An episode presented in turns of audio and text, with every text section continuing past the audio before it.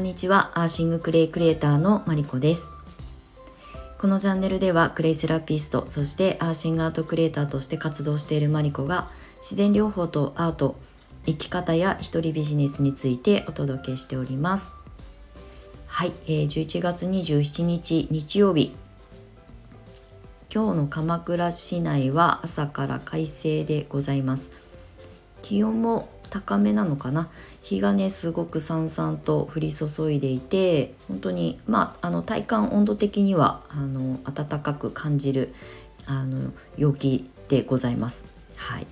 ま、明日からねちょっと曇ったりとか明後日から雨予報が出てたりとかするので不安定な日が週明け続くみたいなんですけれども11月は例年に比べると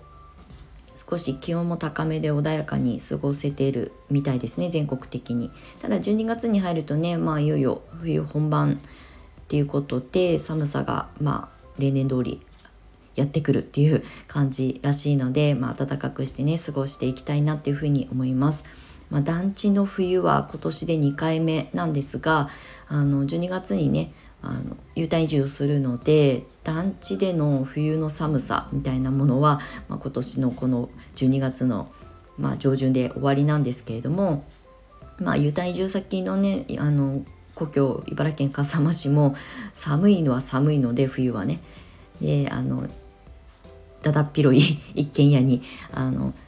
住むのでまたその寒さっていうのはまあ、団地とはまた違った寒さではあるんですけれども、まあね、あのやっぱりクレーバスだったりとか体を温める方法をね身につけて、まあ、セルフケアで取り入れて、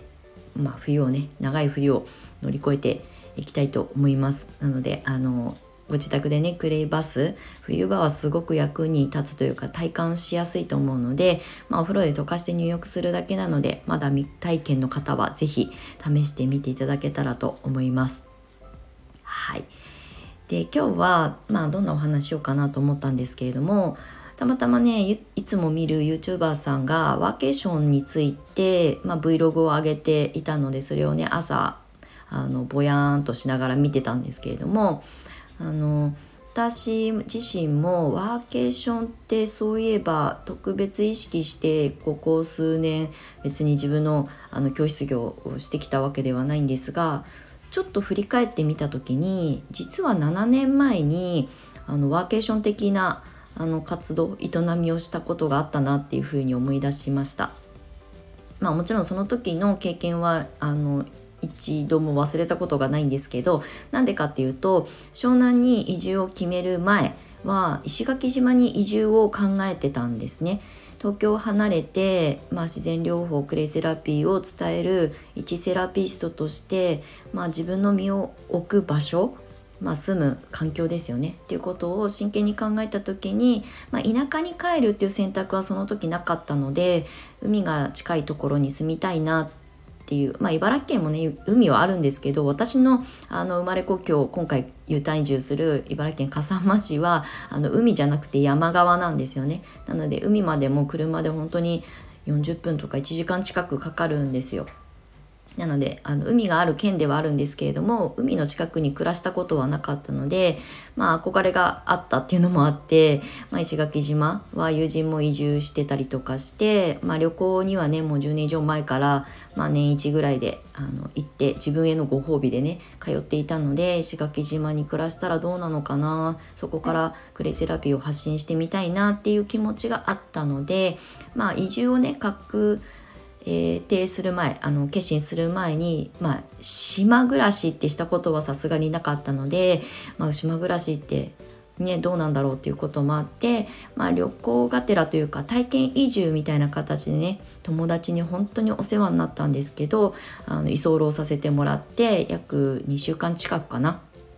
10日ほどあの体験移住をしながら、まあ、あのそこで暮らすっていうことをね旅行じゃなくて暮らすっていう目線で、えーと、石垣島を見てみようっていうことで友達の協力を得て体験移住をしたんですけれどもでその時にねどうせあの来るんだったらワークショップとかやりなよっていう一声で、まあ、集客だったりとか自分ではできないですよね。あの縁もゆかりもない場所なので。友人あの頼る友人はいたけれども私にあの人脈があるわけではないので友達がね場所の設定とか全部こう調整もしてくれてで集客も全部手伝ってくれて私は集客ほとんどできないので もうおんぶに抱っこだったんですけどまあその時のね写真は今も大切に撮ってあるんですけれども、まあ、その時今思えば自分が生きることに必死だったからなんかワーケーションみたいななんかこう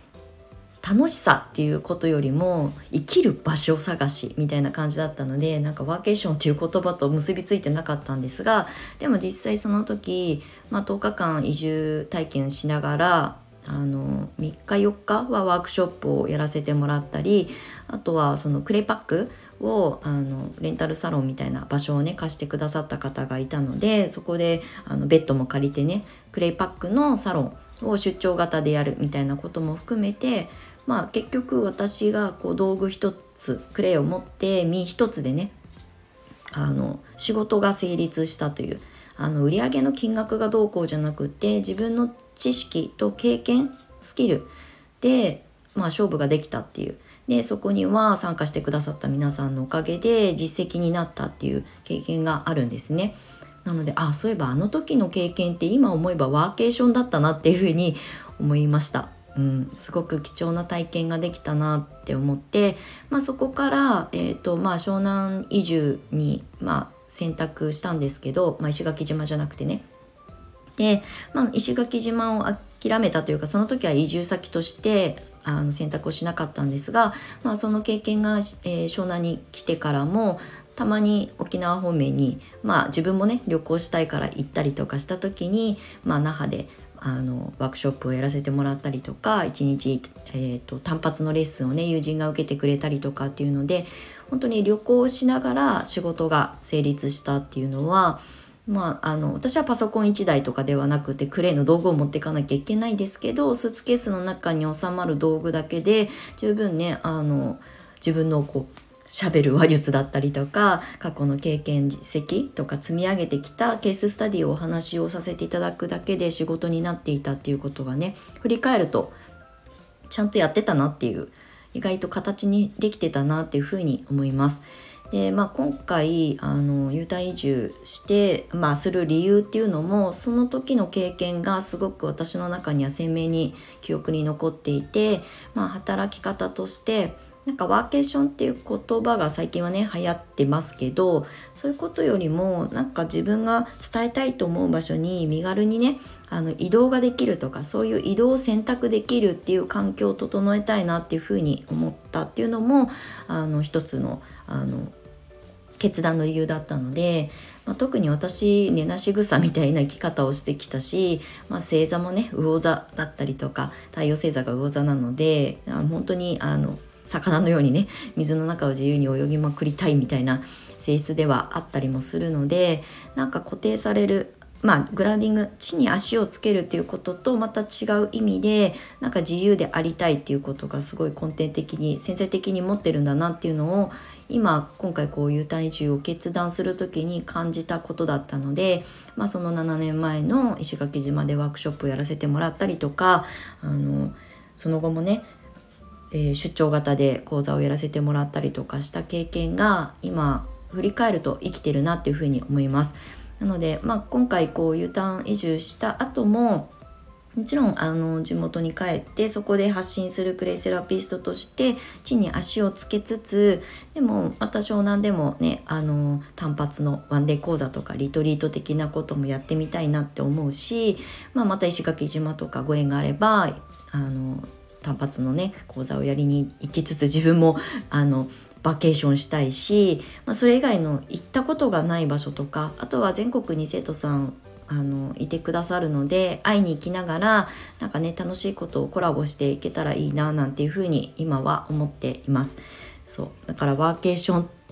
ていう言葉が日本ではここのこの23年そのコロナの騒動が始まってからワーケーションっていう言葉がすごくこう明るみになったからワーケーションっていつ言葉が生まれたんだろうってさっきググったんですよね。でウィキペディアみたいなやつが出てきてあの2000年代にアメリカですでにあの、まあ、パソコンみんな1人1台のパソコンを持って、まあ、場所に縛られず仕事をするっていうことが、まあ、普及されました。2000年代っていうふうに書かれてたので2000何年からだったのか全然わかんないんですけど、まあ、日本ではねようやく今言葉としてうんとまあそれを行動に移してと実践してる人が多いわけじゃないかもしれないんですが、まあ、聞き慣れた言葉になったんじゃないかなっていうふうに思います。だから私が初めてワーケーション的な営みを経験できたのは、えーと、2015年あの湘南に引っ越してくる前の直前だったので意外とまあ先行してやってたんだなっていうふうに思います。もうその時はね自分が生きるのに精一杯だったからなんかそんなワーケーションみたいなかっこいい言葉でも何でもなかったんですけど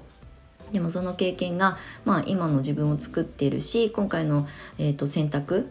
えー、U ターンすることだったりとか2拠点みたいな湘南と茨城を行ったり来たりとか、まあ、東京も含めてあとはもう全国、まあ、なんか行きたい場所に行ってやれみたいな感覚で、まあ、これからもクレイセラピーを届ける、まあ、活動をねしていけたらいいなっていうふうに思っています。はいということで、まあ、あの生産性を上げるとか、まあ、あの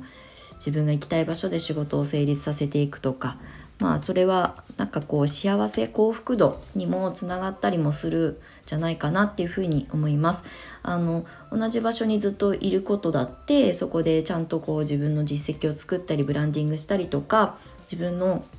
生きる場所で、えー、っと自分のやりたいことを叶えていくっていうことも一つの生き方だし私みたいにどちらかというとまあいろんなところに興味を持っていろんなところにあの出向いていきたいみたいな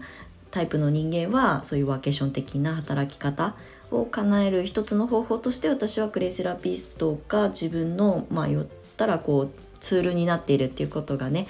まあ10年近く経ってこの10年間を振り返った時にあ私はきっとそういうなんかこう活動の仕方とかねお仕事の仕方っていうことが性に合ってるんじゃないかなっていうふうに今は思っています。まあこれがねあと数年後経ったらどうなってるか分かりませんが今日今現在の私が感じている自分の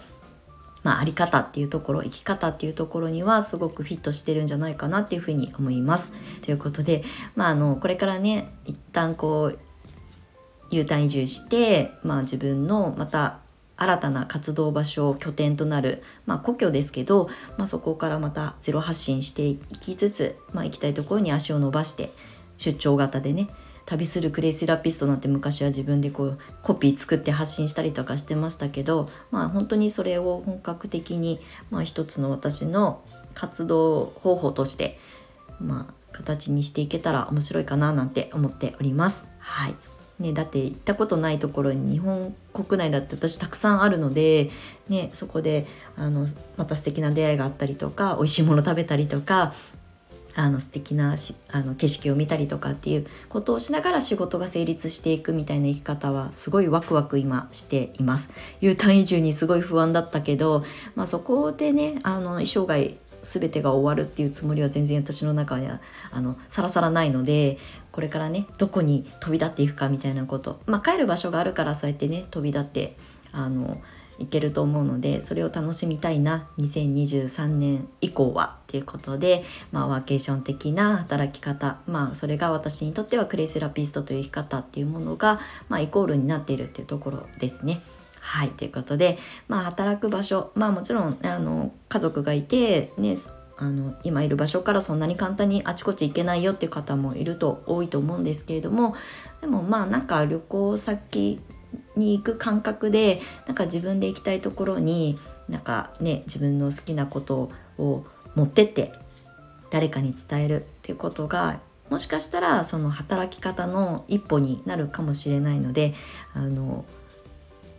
そういう目線でね日頃日常の中でもそういうチャンスだったりとか機会をあの掴みに行くと面白いんじゃないかななんていうふうに思っております。はいということで今日も長い長い収録になりましたが最後までお付き合いいただきましてありがとうございました。素敵な日曜日をお過ごしください。アーシングクレイクレーターのマリコでした。では次回またお会いしましょう。バイバイ。